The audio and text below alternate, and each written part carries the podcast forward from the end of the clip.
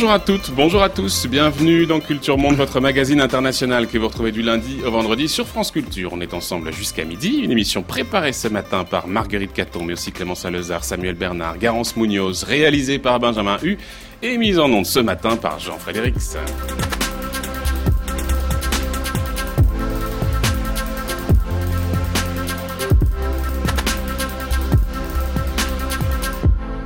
Suite de notre semaine consacrée au territoire d'exception, hier nous parcourions les ambassades, aéroports et autres bases militaires, des parcelles isolées aux statuts très spéciaux.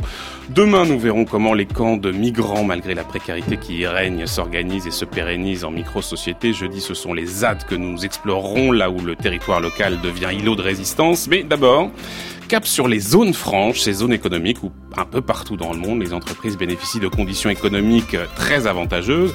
Les zones franches ou la fabrique de la mondialisation, c'est notre sujet ce matin dans Culture Monde. Nous espérons que grâce à nos efforts conjoints, la zone de libre-échange de Shanghai conduira à de nouvelles réformes économiques.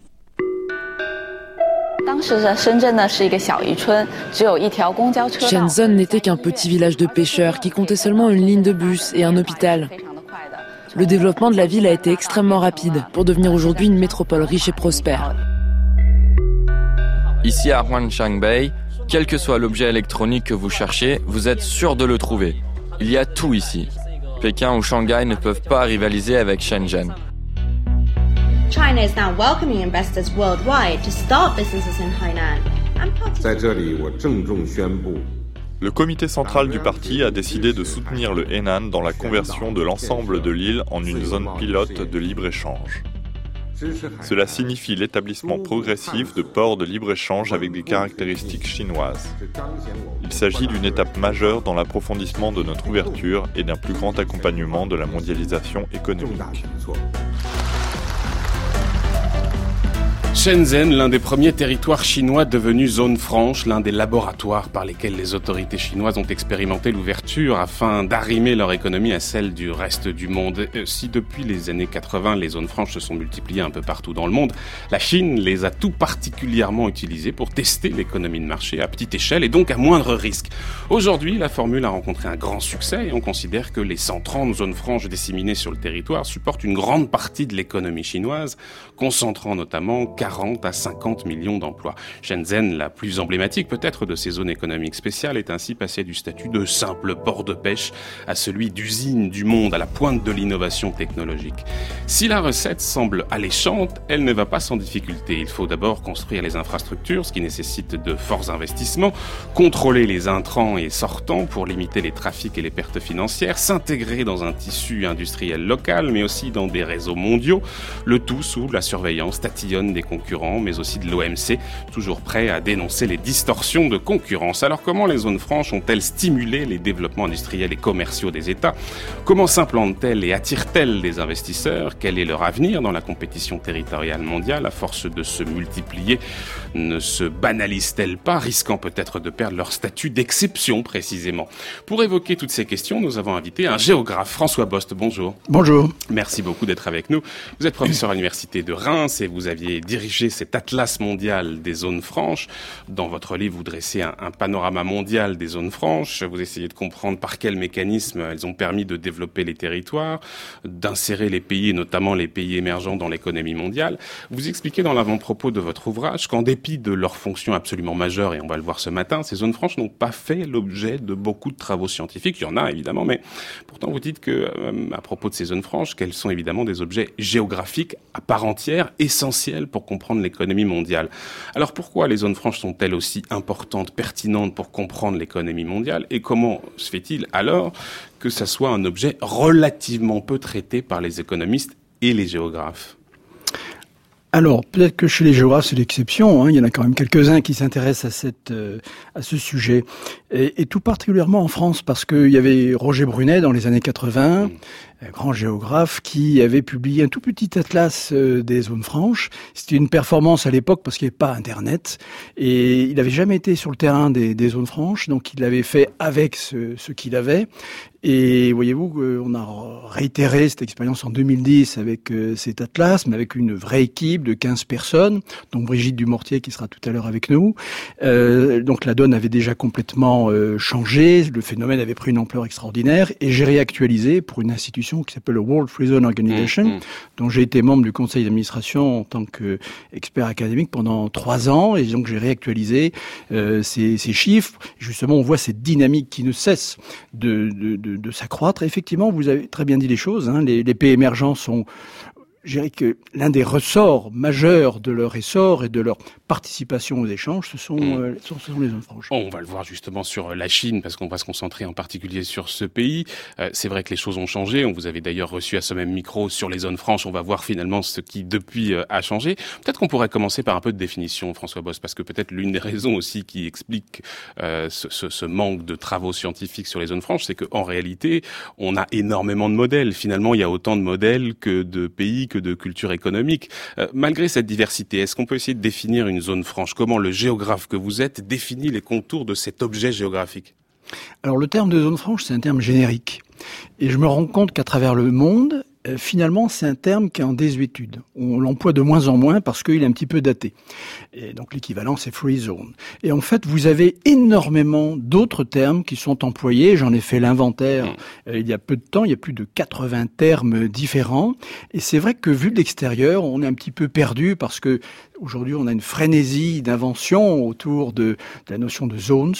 Et effectivement, tous les pays euh, euh, développent euh, différents types de programmes. Et quelquefois, c'est assez difficile de voir si on est vraiment dans un programme de zone franche ou si c'est quelque chose d'attractif, mais qui relève d'une autre. Mais on a quand même quelques points communs. Absolument. Lesquels? Alors, fondamentalement, ça renvoie à un espace qui est quand même délimité, dans lequel entrées et sorties sont extrêmement contrôlées, étant donné qu'on bénéficie d'un certain nombre d'avantages au sein de, ces périmètres. On peut avoir des zones très modestes euh, en superficie, on peut en avoir d'absolument gigantesques comme en Chine qui se, euh, construisent autour de, métropoles. Hein. C'est exactement le cas de, de Shenzhen que vous citiez euh, tout à l'heure. Ce qui fait que bah, je peux vous donner les chiffres les plus actualisés. C'est un scoop. On en a à l'heure actuelle, exactement 2198 euh, de par le monde. Quand j'avais fait l'Atlas qui était sorti en 2010, on avait un peu plus de 1700. 1735. Et aujourd'hui, on, va revenir sur ces chiffres, hein, effectivement, parce que c'est important de, de, faire un peu une mise à jour de tout ça. Mais en tout cas, ce que j'entends dans votre définition, François Boss, c'est que finalement, ce sont quand même des espaces euh, dans lesquels il y a euh, des, des règles. Je veux dire, ce ne sont pas des espaces de non-droit où on pourrait commercer sans règles. Ce ne sont pas des paradis fiscaux pas du tout. Oui. Alors c'est très très juste hein, comme euh, remarque. Euh, parce qu'il y a des confusions qui, qui sont faites. Et c'est vrai qu'au début, les premiers chercheurs en sciences sociales ont vu ça comme des zones grises qui échapperaient, je dirais, au contrôle. C'est tout le contraire. C'est tout le contraire parce que on rentre des marchandises, plutôt des intrants, des composants, etc., qui vont être assemblés, notamment dans des usines, par exemple, d'électronique. Et évidemment, tout ça passe par toute une série de, contrôles. Et euh, effectivement, euh, les douanes sont, extrêmement euh, présentes. On peut même dire qu'il y a des entreprises qui ont presque dans le collimateur, justement, pour éviter des trafics en tout genre. Donc c'est tout le contraire. Ce sont des zones extrêmement euh, contrôlés et qui ont pignon sur rue. Dites-moi, François Bost, rien de nouveau. Pendant l'Antiquité, l'île grecque de Délos avait un rôle central dans les échanges commerciaux de la région et lorsque l'île avait perdu son indépendance à partir de 167 avant Jésus-Christ, euh, qu'elle avait été donnée à Athènes par les Romains, son port avait été déclaré port franc. Les marchandises pouvaient y transiter sans être taxées, l'objectif étant notamment de ruiner l'île de Rhodes euh, voisine. Donc en fait, le principe de la zone franche, il existe, il existe depuis depuis toujours finalement, euh, quasiment depuis que le commerce existe. Depuis que le commerce existe, et j'ai envie de dire que depuis que la fiscalité existe. Savez très bien que avec l'invention de la fiscalité, on a inventé des moyens de la de la contourner. Alors c'est c'est vrai que cet exemple de Delos, il ressort toujours parce que c'est la, petite note historique. Franchement, c'est pas ça qui a donné euh, euh, l'envie de recréer des zones franches, notamment portuaires, euh, au XIXe siècle. Hein.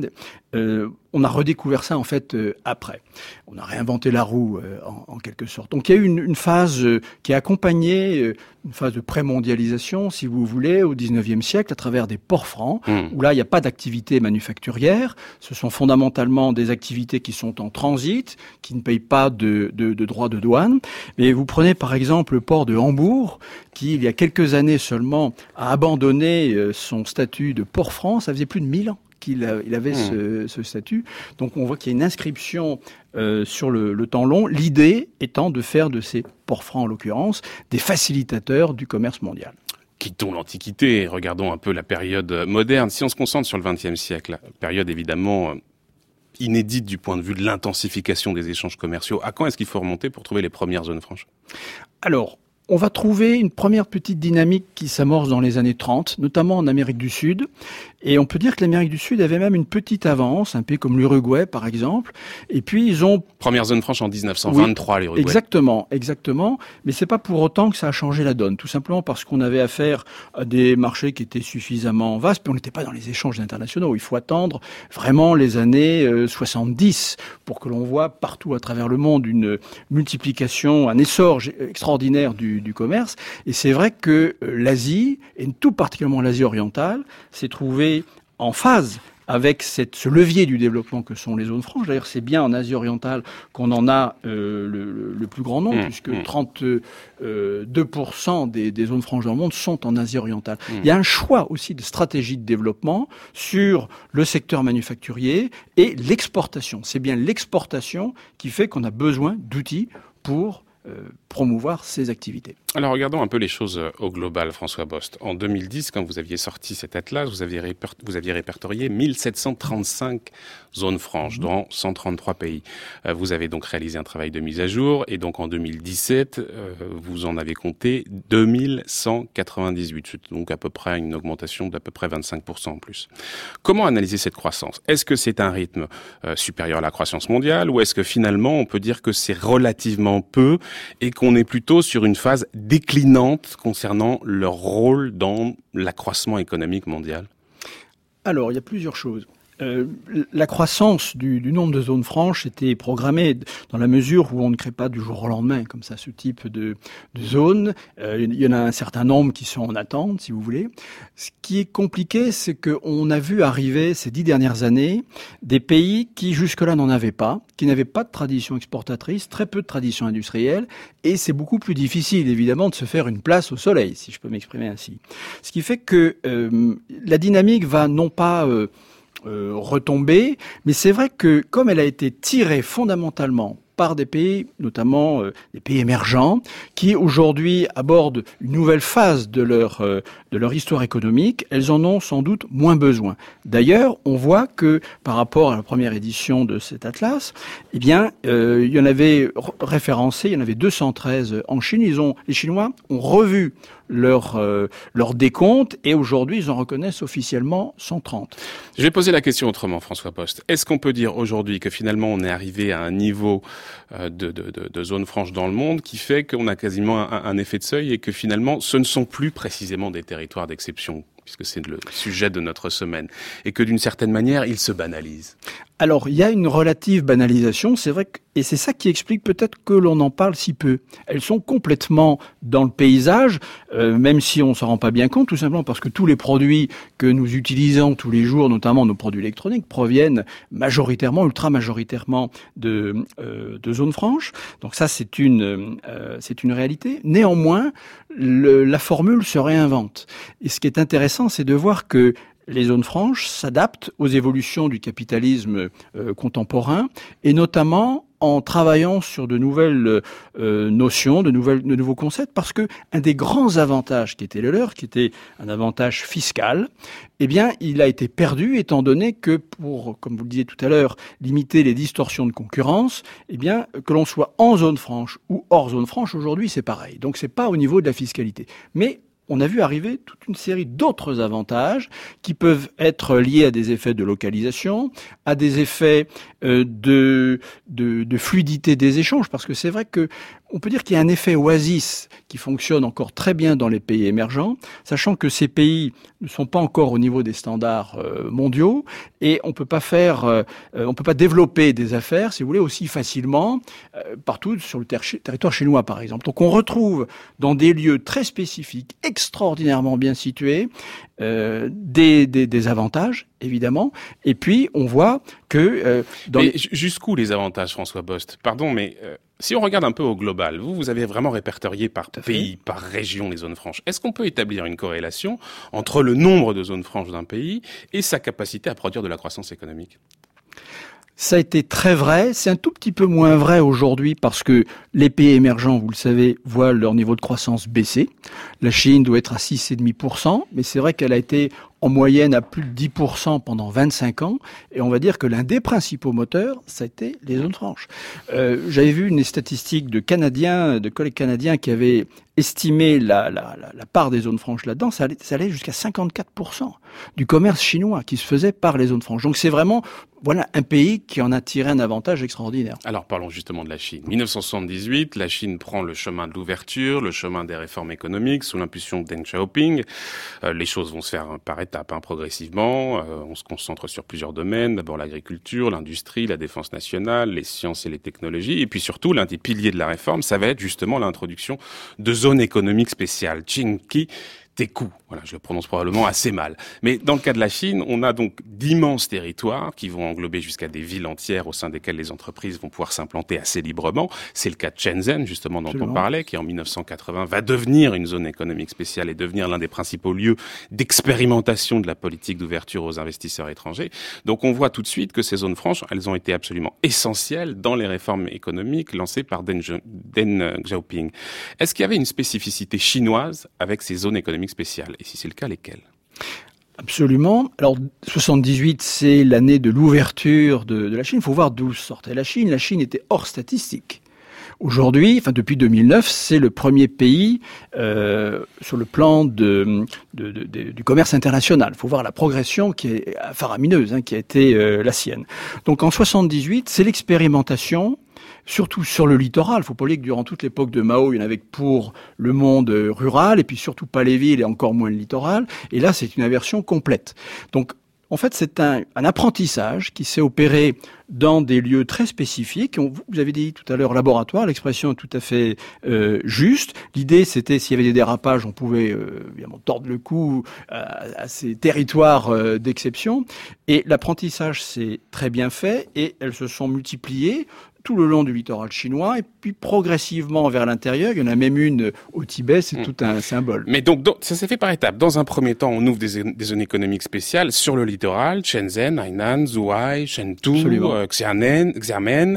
Euh, donc la priorité, c'est de créer au fond des portes sur le territoire chinois, des portes d'entrée, des portes de sortie. Donc la dimension géographique, elle est absolument première dans cette politique des zones franches. Complètement, notamment On ne les le fameux pas delta des perles. Tout à fait, elles sont localisées de manière très très judicieuse. D'ailleurs, regardez Shenzhen est, est, à la frontière avec Hong Kong. On a créé Shenzhen en prévision de la rétrocession de Hong Kong en juillet 1997 et, même chose avec Macao. Hein, quand en 99 euh, Macao est, revenu dans le giron euh, chinois, on avait déjà préparé le travail avec une énorme euh, zone franche. Et oui, parce que Shenzhen, c'était à l'époque quelques 30 000 habitants, c'est devenu un peu plus d'une un peu plus de 10 millions d'habitants, mais effectivement, c'est quand on regarde une carte, c'est juste au-dessus Hong Kong, juste derrière. Donc les autorités chinoises savaient que la rétrocession de Hong Kong par la Grande-Bretagne qui était prévu pour 1997, eh bien, ça ferait de, de, de ce territoire une formidable porte d'entrée pour accueillir les capitaux étrangers. Absolument, absolument. Ça allait rester. D'ailleurs, il y a toujours une rivalité, sachant que ensuite, euh, le montée en puissance de Shanghai euh, s'est faite notamment à travers toute une série de zones franches que j'ai visitées il y a pas très longtemps, ultra modernes, qui accueillent, on va dire, toute la fine fleur de l'industrie européenne et américaine. Deuxième vague, là, après le littoral, on va installer des zones franches sur les territoires frontaliers, donc en face du Vietnam, du Laos, de la Birmanie, du Kazakhstan, de la Russie. Donc on va poursuivre cette stratégie d'ouverture en utilisant ces zones franches près des frontières. Près des frontières. Alors, C'est vrai, terrestres. Alors, elles sont moins brillantes que euh, leurs homologues euh, littorales. Pour l'instant. Pour l'instant, mais on voit bien que c'est fait pour euh, euh, s'inscrire euh, notamment dans les fameuses euh, routes, les nouvelles routes de la soie. Il hein. faut être très clair, on en parle beaucoup des nouvelles routes de la soie, mais on pourrait cartographier assez finement les, les zones franches qui sont déjà et qui se développeront à l'avenir. Naturellement, ça va être un des leviers, un, des lieux d'escale naturels de, ces nouvelles routes. Hmm. On est, si on fait un peu le, bilan des, choses, 40 ans après l'ouverture de Deng Xiaoping, la Chine, non, 30 ans après, donc il y a 10 ans, la Chine disposait de 181 zones de développement économique. Si on essaye de tirer un peu un bilan de tout ça, euh, dans quelle mesure est-ce que vous pensez que ces zones franches ont joué dans le succès de Pékin, qui est parvenu quand même en quelques années à devenir le premier exportateur du monde. Est-ce que vous diriez que euh, sans la création de ces zones franches, eh la Chine n'aurait pas pu devenir l'atelier du monde, n'aurait pas pu exporter un peu partout sur la planète? C'est une évidence? C'est une évidence euh, absolue, sachant qu'elles n'ont plus forcément besoin de la même façon, étant donné qu'il y a des milliers de zones industrielles en Chine qui présentent aussi un certain nombre d'avantages. Néanmoins, elles ont, elles ont été le pivot de cette, de hmm. cette stratégie de conquête. Sauf que vous dites quand même, François Boss, qu'il y a un moment où l'État chinois, les autorités chinoises vont réaliser qu'il y a une certaine confusion euh, chez euh, les entreprises étrangères qui, au fond, ne savent plus où il faut absolument euh, s'installer. Donc finalement, on s'est retrouvé à un moment en Chine avec quasiment trop de zones franches. Alors, c'est difficile de dire qu'il y en a trop, étant donné que d'abord elles sont toutes pleines, et surtout elles se sont. En tout cas, un manque de visibilité, non? Alors un manque de visibilité. en fait, elles se sont remplies aussi énormément, faut pas l'oublier. D'abord avec des entreprises chinoises. Ça a mmh. permis aux entreprises chinoises d'apprendre l'export, souvent en contact dans, ou en concurrence, évidemment, avec des entreprises euh, étrangères, parce que la spécificité des zones franches, c'est d'accueillir tout type d'entreprise, depuis une PMI, PME euh, française jusqu'à une multinationale, jusqu'à une entreprise locale. On trouve absolument tous les types d'entreprises, sachant qu'il y a des pays où on va trouver plutôt surtout des entreprises locales, d'autres on va trouver surtout des entreprises étrangères. Il y a absolument tous les cas de tous les cas de mmh. Il faut revenir aussi à 2002. 2002, c'est une année importante parce que c'est l'année où la Chine va adhérer à l'OMC. Et donc, se soumettre, en tout cas en théorie, à des règles auxquelles euh, le pays échappait jusqu'ici, notamment des règles fiscales. Comment ça va transformer la nature et l'efficacité des zones zones franches chinoises? Alors ça, c'est en fait toutes les, zones franches qui ont été transformées par leur rentrée dans, dans l'OMC. Mais s'agissant de la Chine, ça va, ça va changer quoi? Alors, c'est vrai que la Chine s'est progressivement euh, euh, mise dans le moule, si vous voulez, du, du commerce international. Et c'est vrai qu'un certain nombre d'avantages qui, qui pouvaient être euh, encore plus importants, si vous voulez, ont soit disparu, soit ont été revus à la baisse. Ça fait partie des éléments de négociation de l'organisation, avec l'organisation mondiale du commerce. Et dans le même temps... Qu'est-ce qu'on a négocié? Alors, on a bah déjà au niveau de la fiscalité. Je pense que je me suis rendu compte que ce point est un point euh, euh, non contournable, non négociable avec l'Organisation mondiale du commerce. C'est la plus importante distorsion de, euh, de concurrence. Ce qui fait qu'aujourd'hui, tous les pays émergents ont dû revoir, en négociant évidemment avec l'OMC, un un moratoire, de façon à planifier l'abandon de ces euh, de ces avantages, parce qu'on ne fait pas venir des entreprises en disant l'année prochaine on change. En l'occurrence, euh, sur la Chine, ça s'est fait sur à peu près 8 ans. Hein. Il y a une loi en 2008 qui a modifié le, le ce, qui a oui qui a permis qui a finalement engagé la, la, la, fin de ce régime préférentiel fiscal. Hein. Mais comme les avantages d'une présence dans ces territoires d'exception restait extrêmement forte. C'est pas un argument, si vous voulez, qui a détourné fondamentalement des investisseurs qui se sont dit bon bah la Chine c'est terminé. En fait, aujourd'hui, les questions salariales sont devenues très prégnantes.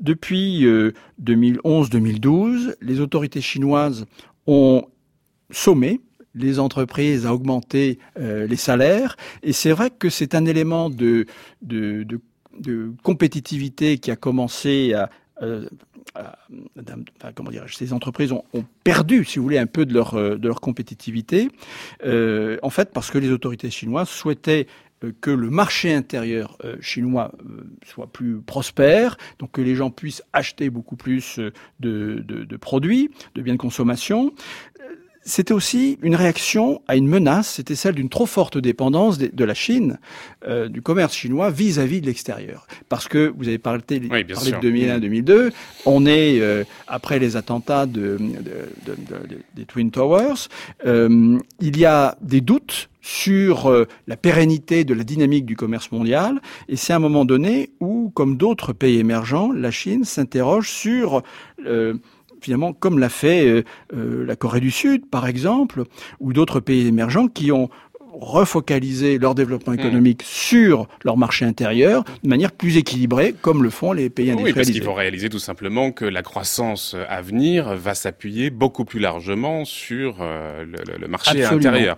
Euh, alors justement, quelle place aujourd'hui ces zones franches ont dans la stratégie économique du gouvernement chinois? Est-ce que c'est encore un outil important ou est-ce que compte tenu de toutes ces évolutions que vous nous avez décrites, finalement, bah, c'est plus du tout aussi essentiel?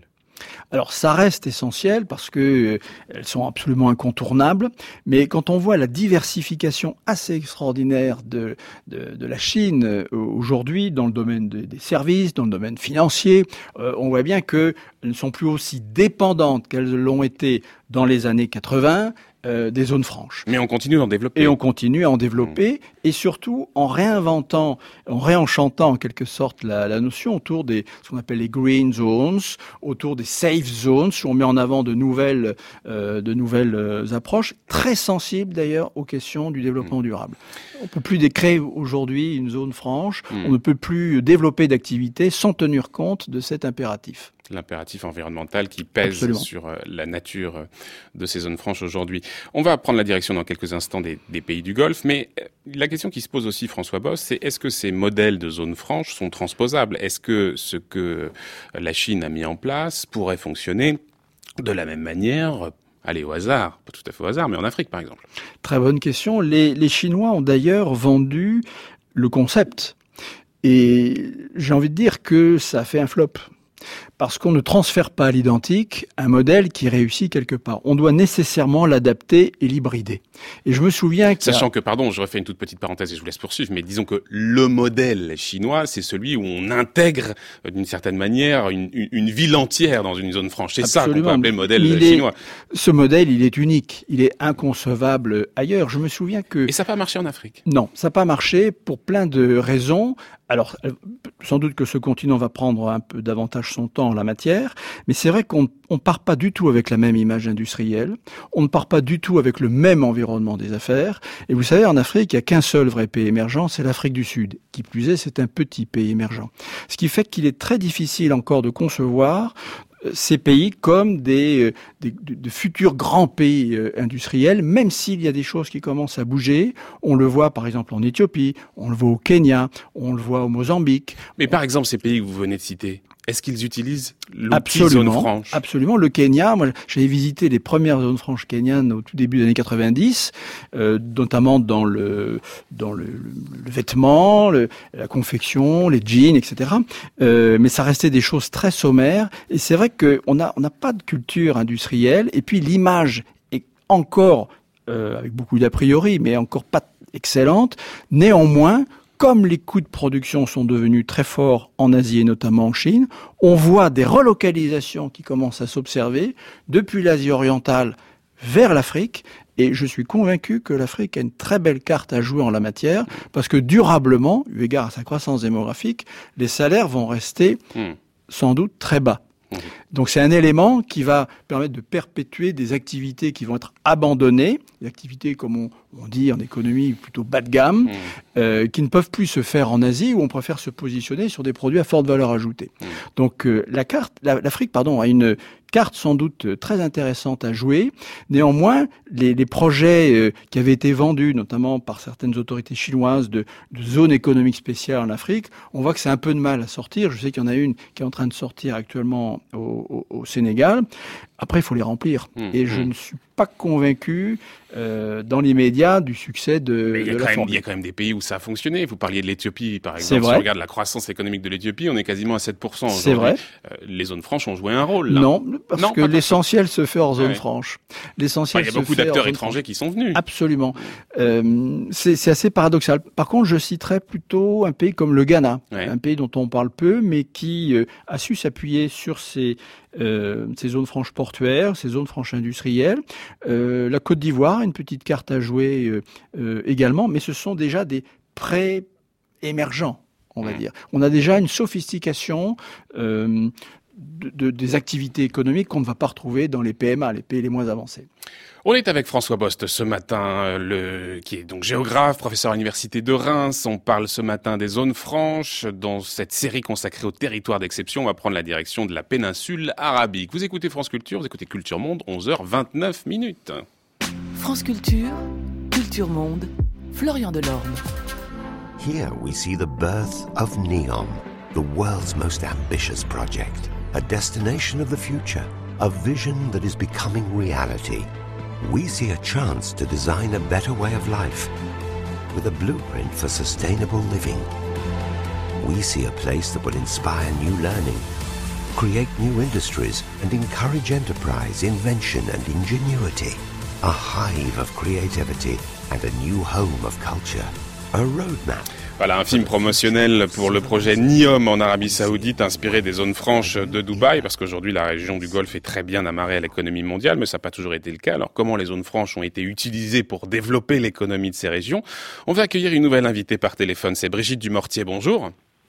Bonjour. Merci d'être avec nous. Vous êtes maître de conférence à l'université Paris-Sorbonne et euh, auteur de l'Atlas des pays du Golfe qui était paru aux éditions Paris-Sorbonne en 2012. Mais vous avez aussi euh, collaboré à cet Atlas mondial des zones franches dirigé par euh, François Bost avec qui nous sommes ce matin. Vous êtes une spécialiste des pays du Golfe, notamment de l'économie de la région. Vous aviez notamment écrit un article très intéressant intitulé Développement économique et contournement du droit, les zones franches de la rive arabe du Golfe Persique, dans lequel vous êtes penché sur un certain nombre de zones franches dont vous avez étudié les contextes d'émergence, mais aussi les effets sur l'économie.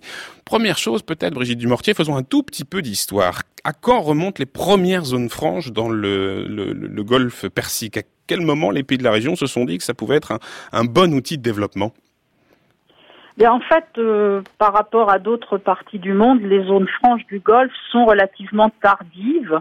Et euh, il y a eu incontestablement un rôle pionnier de Dubaï. La première, alors c'est toujours difficile de donner la date de naissance d'une zone franche parce que est-ce que c'est le moment où on prend les dispositions juridiques permettant euh, de la mettre en place?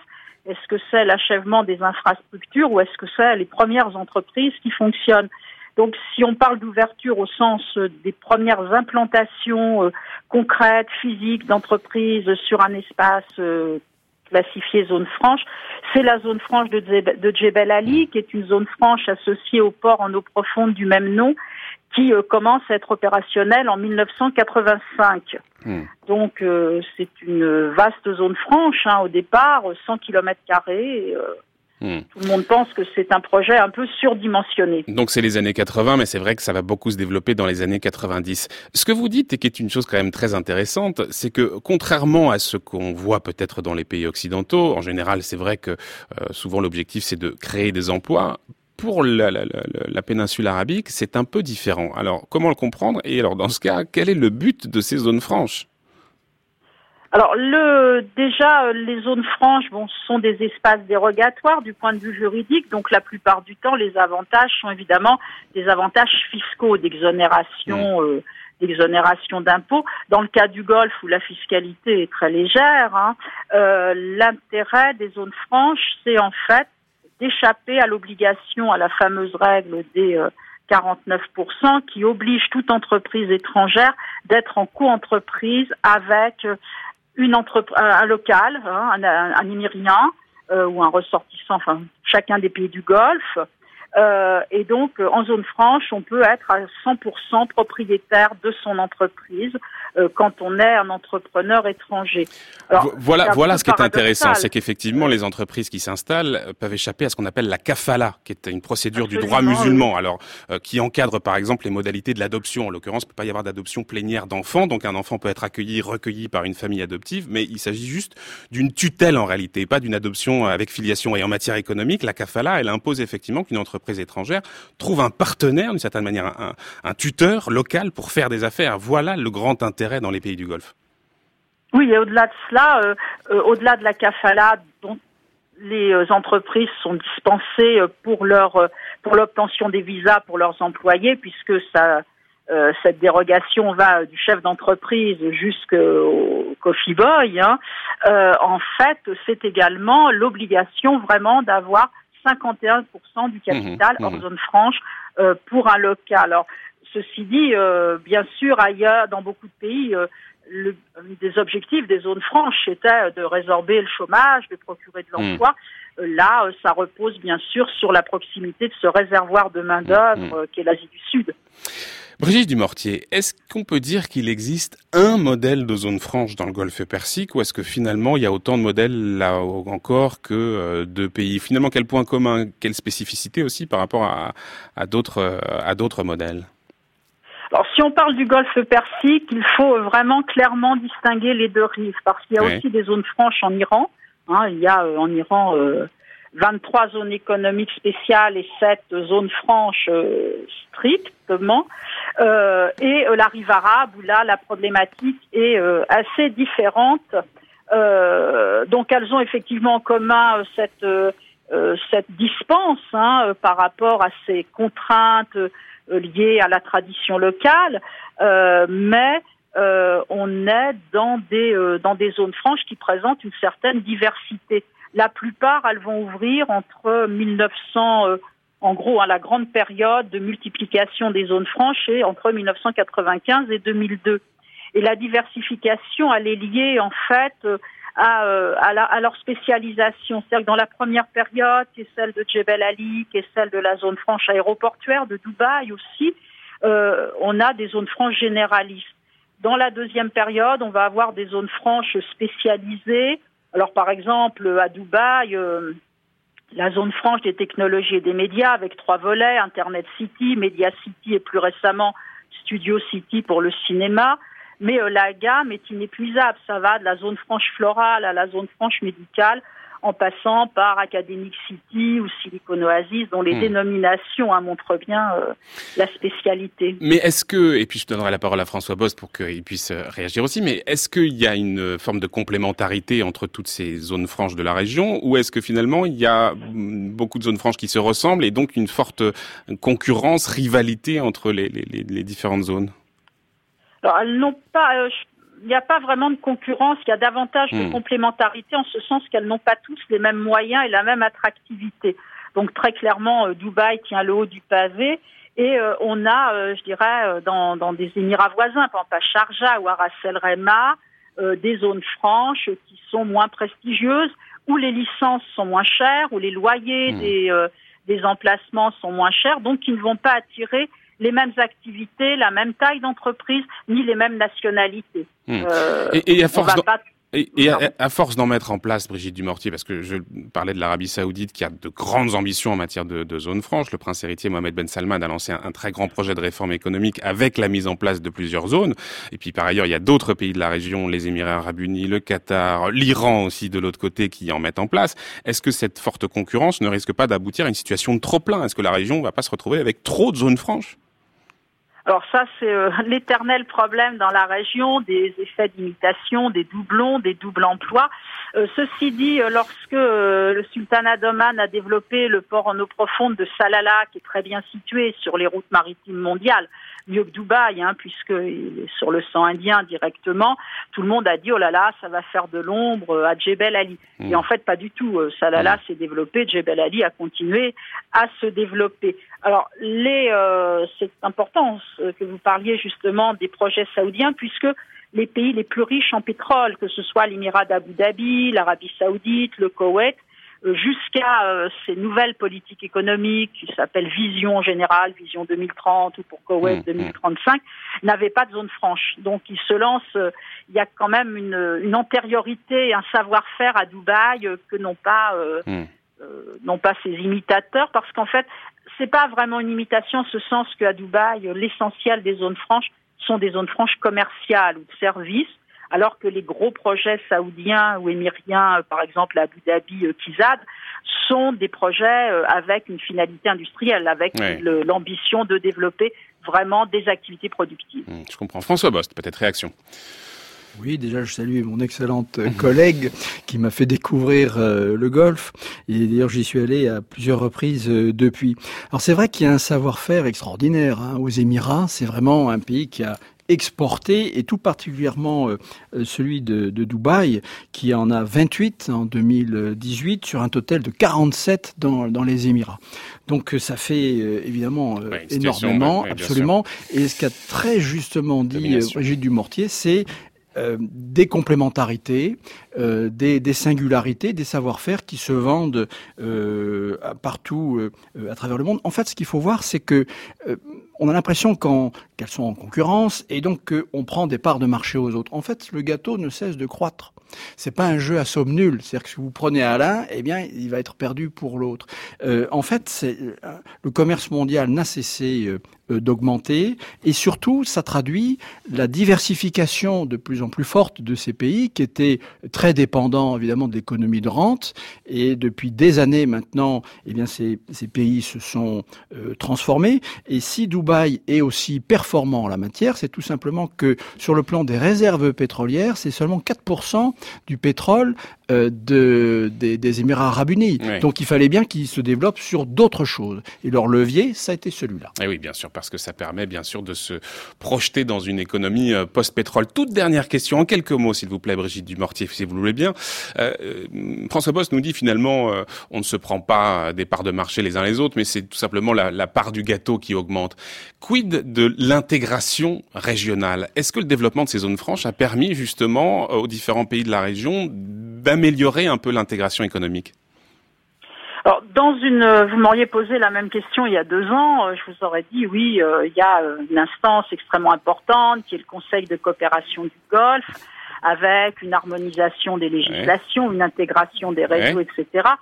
Aujourd'hui, avec les, les, frictions hein, entre les pays du Golfe au sein du, du Conseil de coopération du Golfe avec le Qatar, on a l'impression que ce processus d'intégration est un petit peu en panne par rapport à des considérations euh, beaucoup plus politiques et qu'on mmh. revient à une première phase où le Conseil de coopération du Golfe était quand même une alliance mmh. stratégique, beaucoup plus qu'une instance de développement économique.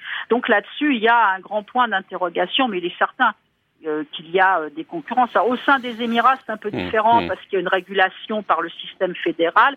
Entre États voisins, euh, ça risque d'être mmh. un petit peu plus compliqué. Merci beaucoup, en tout cas, Brigitte Dumortier, d'avoir été avec nous ce matin. Je rappelle que vous êtes l'auteur de l'Atlas des pays du Golfe, mais que vous aviez aussi participé à l'Atlas mondial des zones franches dont on parle depuis tout à l'heure avec François Bost. On va accueillir une nouvelle invitée pour regarder aussi un peu bien à l'échelle des individus comment les populations locales s'approprient précisément une zone franche et on va s'intéresser au cas de la Mongolie. Bonjour Lacaze. Merci d'être avec nous. Vous êtes ethnologue, professeur de géographie à l'université Sorbonne, une spécialiste de la Mongolie. Vous êtes beaucoup intéressé aux échanges commerciaux en Mongolie, à la fois aux, aux, modalités de vente de produits importés sur les marchés, mais aussi à la manière dont ils franchissent les frontières. Vous aviez notamment écrit un article intitulé Des négociantes à la valise dans les villes sino-mongoles, qui était paru dans la revue Ethnologie française. Euh, vous expliquez que depuis les années 2000, on a procédé à une forme de normalisation des passages de frontières, notamment par la mise en place de villes jumelles qui ont le statut de zones de libre-échange, de zones euh, libres de visa pour certains citoyens. Vous y expliquez notamment qu'entre la Mongolie et la Chine, il y a un certain nombre de, de zones franches, environ une vingtaine. On a donc tout le long de la frontière des, postes frontières érigés en sorte de, de zone franche, et c'est le cas précisément de la ville d'Erlian. Euh, et vous écrivez à propos d'Erlian, je vous cite, Dans l'imaginaire mongol, la renommée d'Erlian repose sur le mythe d'un transfert de richesse. Les commerçants itinérants évoquent souvent un Erlian qui s'enrichit sur le dos des Mongols. Mais vous dites que cette image fait fi aussi d'un fait qu'on peut pourtant pas occulter, c'est que des capitaux ont été investis par la Chine, des capitaux très importants pour développer cette zone, Gaël Lacaze. Oui, tout à fait. Euh, ça fait partie de plans de développement, euh, le plan du développement du Grand Ouest et puis euh, d'autres plans de développement des zones frontalières de la Chine. Alors pourquoi cette image? Euh, parce que les Mongols, euh, enfin cette zone, euh, cette ville d'Erlian qui est jumelée avec Zaminout du côté mongol, est vraiment la ville du, est devenue la ville du négoce transfrontalier depuis les années 2000 à peu près. Et c'est vrai que beaucoup des produits manufacturés disponibles en Mongolie, notamment dans, la, les marchés de la capitale, viennent de cette ville d'Erlian. Hmm. Mais il y a peut-être aussi autre chose qu'il faut mentionner, c'est que il y a cette idée visiblement en Mongolie que on en a fini avec euh, l'âge d'or des échanges commerciaux, euh, qui aurait été les années 90, une période où les commerçants jouissaient d'une formidable liberté de circulation, euh, qui leur aurait permis de, de, de bien mieux commercier qu'aujourd'hui. Ça aussi, c'est une idée qui est un peu fausse et qui touche peut-être aussi à l'identité même de, de la Mongolie, non?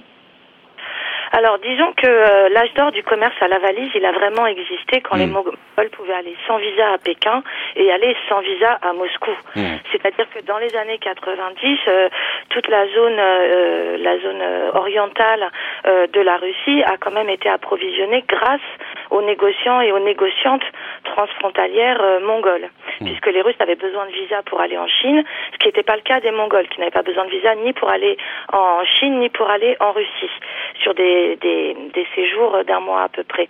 Alors en revanche, depuis les années 2000, il y a une vraie euh, régulation euh, de, ces voyages et notamment de, du passage par le, le transmongol, hein, Pékin-Moscou. Et donc euh, il y a eu une fermeture en fait des possibilités pour les Mongols de voyager et aujourd'hui ils n'ont de liberté de séjour que dans les zones transfrontalières. Hmm.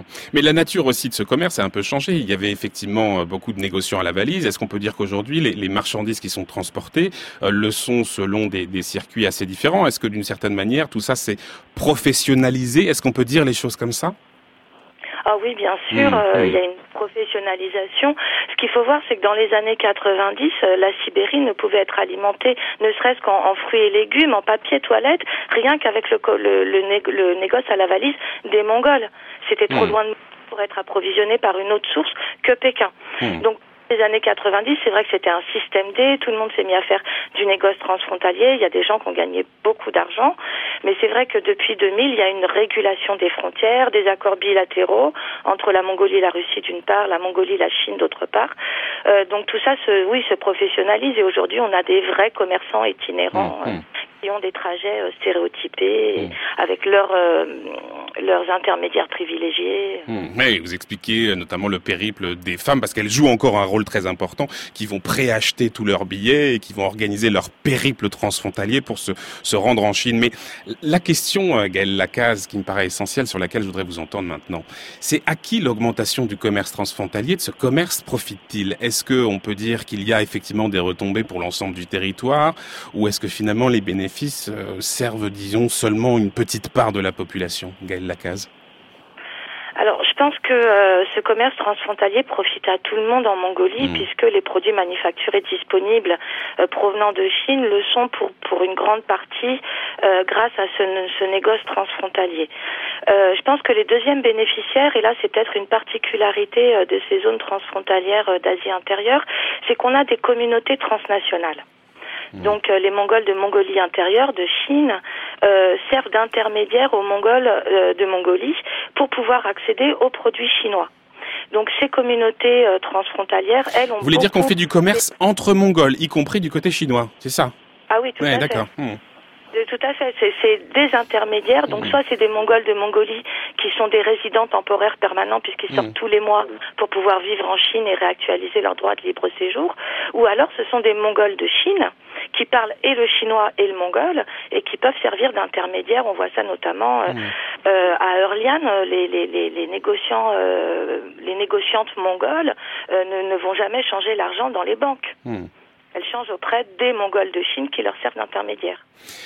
Peut-être encore un tout dernier mot, Gaël Lacasse, parce que là, on est dans le cas où finalement ça fonctionne plutôt bien et où les bénéfices euh, permettent à la population locale de, tirer un peu son épingle du jeu. Mais il y a aussi des, des, projets de zone franche qui ont échoué, et c'est le cas notamment de Zamin Oud, qui veut dire littéralement la porte de la route. C'est un très beau nom. C'est une ville qui est située sur l'ancienne principale route terrestre entre Pékin et Ulaanbaatar.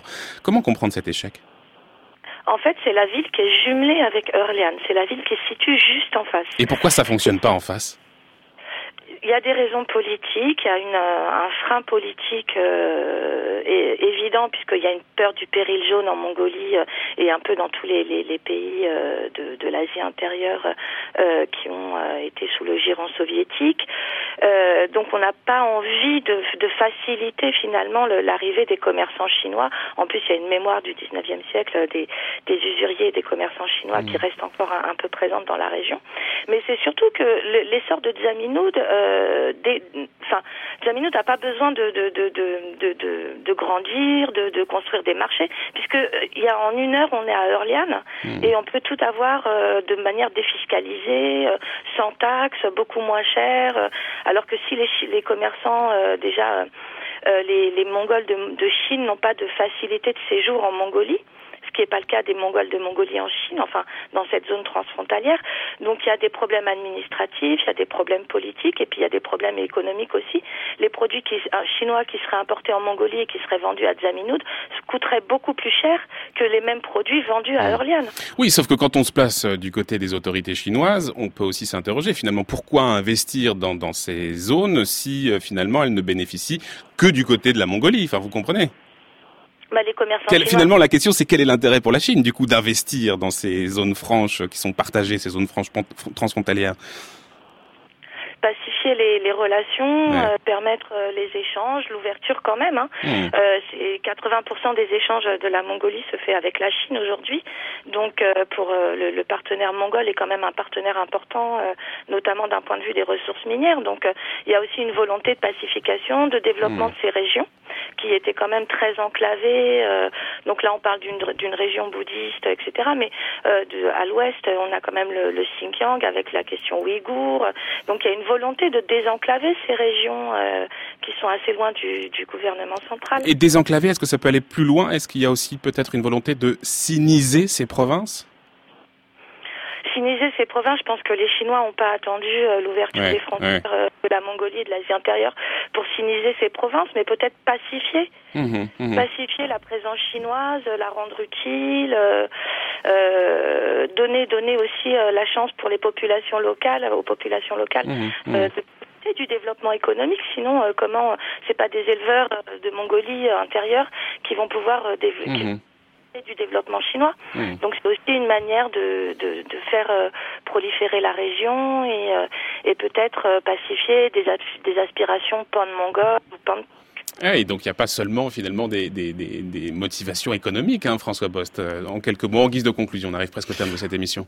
On est, c'est vrai que c'est, c'est un cas très intéressant parce que ça montre que même des territoires loin de la mondialisation cherchent à participer à ces échanges et, et, finalement les populations locales ont réussi à trouver euh, d'une certaine façon leur intérêt, mais c'est pas simple. Mmh. Merci beaucoup en tout cas à Gaël Lacasse d'avoir été avec nous ce matin. Et je rappellerai Gaël Lacasse que vous êtes l'auteur notamment de Femmes en quête d'identité, anthropologie du genre et des sexualités en Mongolie et dans le monde post-socialiste. C'était paru aux auditions Petra. Merci beaucoup d'avoir été avec nous.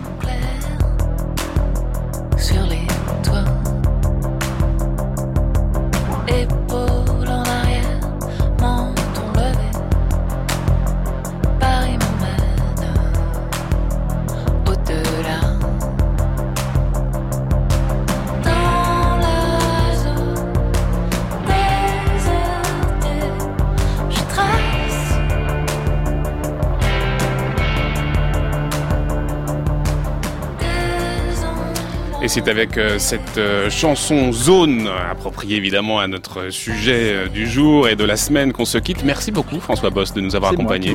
C'était un plaisir de vous entendre. Je rappelle que vous êtes géographe, professeur à l'université de Reims, que vous aviez dirigé cet ouvrage Atlas mondial des zones franches, paru à la documentation française. Vous êtes en préparation, alors pas d'un nouvel ouvrage, ça sera disponible sur comment? Eh bien écoutez, il y a sans doute une partie de mes résultats qui sera diffusée en anglais par World Free Zone Organization, mais je prépare quand même un petit bouquin qui fera la synthèse de 20 ans de travail sur ces questions. Eh bien, ça sera très bientôt cette année en tout cas. Merci, beaucoup François Bost. 11h53 minutes, l'heure de retrouver Brice Couturier. Le tour du monde des idées, Brice Couturier. Bonjour Brice. Bonjour Florian. Et vous nous parlez de politique migratoire européenne cette semaine. L'Union européenne n'a toujours pas été capable de définir une politique commune de l'immigration et de l'asile, disiez-vous hier. Comment l'expliquer Oui, alors que la crise financière de 2008 a donné lieu à une série de mesures d'urgence qui ont renforcé la résilience de la zone euro, on dirait que les leçons de la crise migratoire de 2015-2016 n'ont pas été méditées. Du coup, comme l'écrit Stefan Lehne du think tank Carnegie Endowment for Peace, elle n'est nullement préparée l'Europe à faire face à la prochaine grande crise migratoire. En effet, tandis que la crise financière a été efficacement combattue en commun sous l'égide de la BCE, la crise migratoire, elle, s'est traduite par une renationalisation de fait des politiques migratoires, qui est une absurdité. Des défis tels que ceux qui nous attendent pour des raisons d'explosion démographique en Afrique subsaharienne et de vieillissement de la population européenne ne peuvent trouver de réponse qu'à l'échelle de l'Europe entière. Mais la politique d'attribution de quotas de réfugiés tentée par la Commission, on s'en souvient, a été un échec. De nombreux pays, dont le nôtre à l'époque, ont fait preuve de réticence. Mais alors comment expliquer que l'arrivée sur les côtes européennes en 2015 d'un million et demi de personnes à travers la Méditerranée ait provoqué un tel traumatisme, Brice? Bah, C'est justement l'une des questions que pose Stéphane Lehne.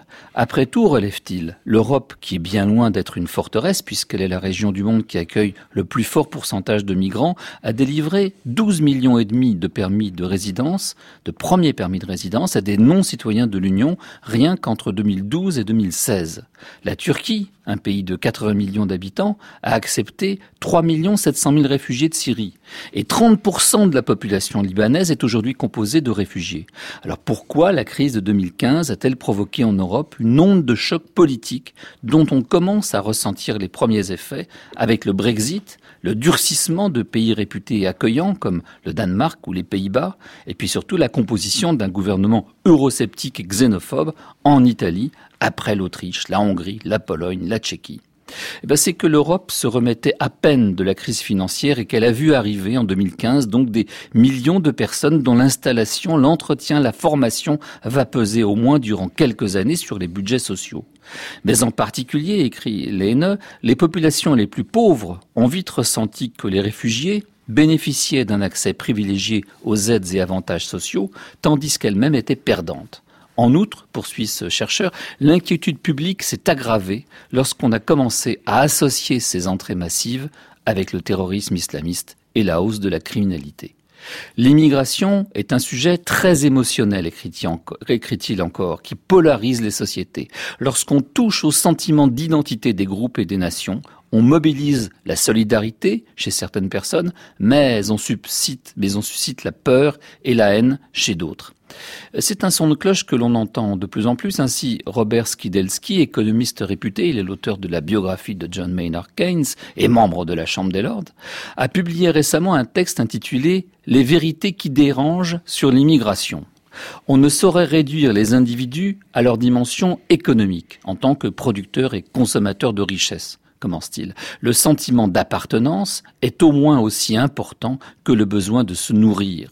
C'est pourquoi les gouvernants doivent avoir en vue, certes, les besoins de main-d'œuvre de leurs économies aux populations vieillissantes, mais également la cohésion de leur société. Alors l'argument démographique, il est très bien résumé par Ibrahim Hassan Mayaki, le secrétaire exécutif de l'Agence de planification et de coordination du nouveau partenariat pour le développement de l'Afrique. En octobre 2017, écrit ce haut fonctionnaire international qui a été plusieurs fois ministre au Niger, l'Union européenne a annoncé un véritable plan Marshall pour l'Afrique doté d'un nouveau budget de 40 milliards d'euros. Il s'agit de booster la croissance sur place afin de créer des emplois sur le continent et de dissuader les jeunes Africains d'émigrer vers l'Europe. Le président du Parlement européen, Antonio Tajani, a justifié ainsi Des mots ne convaincront pas les migrants de rester chez eux, nous devons leur offrir une chance d'avoir une vie décente chez eux. Certes, écrit Mayaki, l'aide est nécessaire, mais les Européens devraient comprendre que le temps n'est plus au paternalisme et que les relations entre les deux continents doivent être redéfinies. Si la stratégie de l'Europe pour répondre aux défis des migrations se limite à allouer de l'argent, elle échouera. Les Européens devraient comprendre que 440 millions de jeunes Africains vont arriver sur le marché du travail au cours des 15 prochaines années et que 375 000 jeunes Africains sont en train de se former dans les universités hors du continent africain. Cette main-d'œuvre qualifiée est déjà convoitée par des pays comme la Chine et l'Inde. Or, l'Europe, on le sait, est un continent vieillissant, aux systèmes sociaux aussi généreux qu'onéreux. Sans une forte migration vers l'Europe, ces systèmes sociaux ne seront pas soutenables. L'Union européenne a un besoin vital de transfert de compétences. Elle aurait tort de fermer ses frontières. Merci beaucoup Brice Couturier. J'en profite pour dire qu'on parlera justement demain des camps de réfugiés et autres migrants. Ça sera notre sujet. Euh, un grand merci Brice. On peut retrouver bien sûr votre chronique sur le site de France Culture, www.franceculture.fr. Dans un très court instant, on retrouve Olivia Gesbert et la grande table.